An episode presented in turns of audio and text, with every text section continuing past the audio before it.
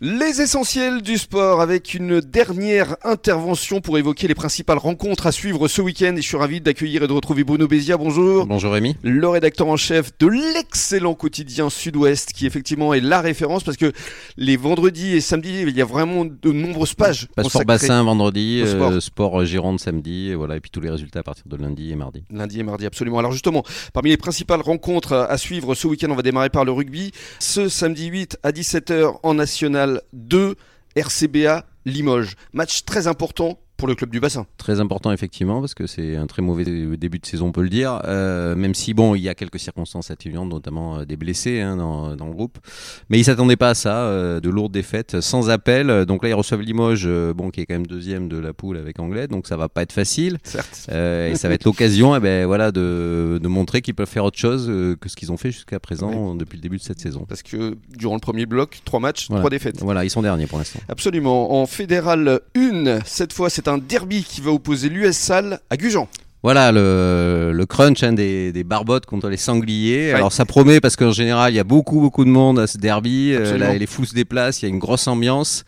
Voilà, euh, Salle a pas mal débuté. Gujan aussi jusqu'à sa grosse dernière défaite Moléon euh, le week-end dernier. Et donc euh, Gujan aura l'esprit revanchard en allant à Salle. On passe maintenant au football avec le cinquième tour de la Coupe de France et nos deux clubs, le FCBA et l'US Lège Cap Ferré, seront en déplacement. Voilà, la FCBA se déplace à l'entente Noé Bonencontre, c'est en Lo- Lot-et-Garonne. Mm. Euh, Il y a une division d'écart, donc c'est jouable, hein, effectivement, pour le FCBA pour euh, passer au sixième tour. Et puis l'Èche Ferré, lui, euh, ça devrait être encore plus facile, mais il faut se méfier en Coupe de France, hein, parce que les petits mangent les gros, ça arrive souvent.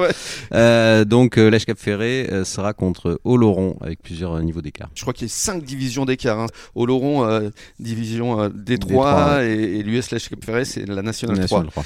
On finit avec le hand et tout d'abord les filles, Mios qui se déplacent. Voilà, tout va bien pour les filles de Mios. hein. Elles se déplacent à La Roche-sur-Yon euh, samedi. Euh, voilà, elles ont eu une belle victoire contre Mérignac euh, la dernière fois. Elles sont premières de la poule. Elles affrontent le second. C'est un gros match qui se prépare. Ça va être chaud Ouais. du côté de la Roche-sur-Yon. Et puis pour les hommes, on parle de l'équipe de hand d'Arcachon, la Teste, Voilà, un- bon début de saison, deux victoires, une défaite et Arcachon-la-Teste reçoit Oloron et c'est samedi à 20h30 à Arcachon. À 20h30 au gymnase d'Arcachon. Et effectivement, on a parlé de ce bon début de saison avec euh, le coach qui était euh, avec nous, Loïc Cambérou. Et on espère que effectivement la victoire sera au rendez-vous. Ça fera plaisir à Théo Villatte. Merci beaucoup, euh, Bruno. Merci Rémi. Et on se retrouve la semaine prochaine, lundi, pour les résultats de toutes ces rencontres. Bon début de soirée à tous.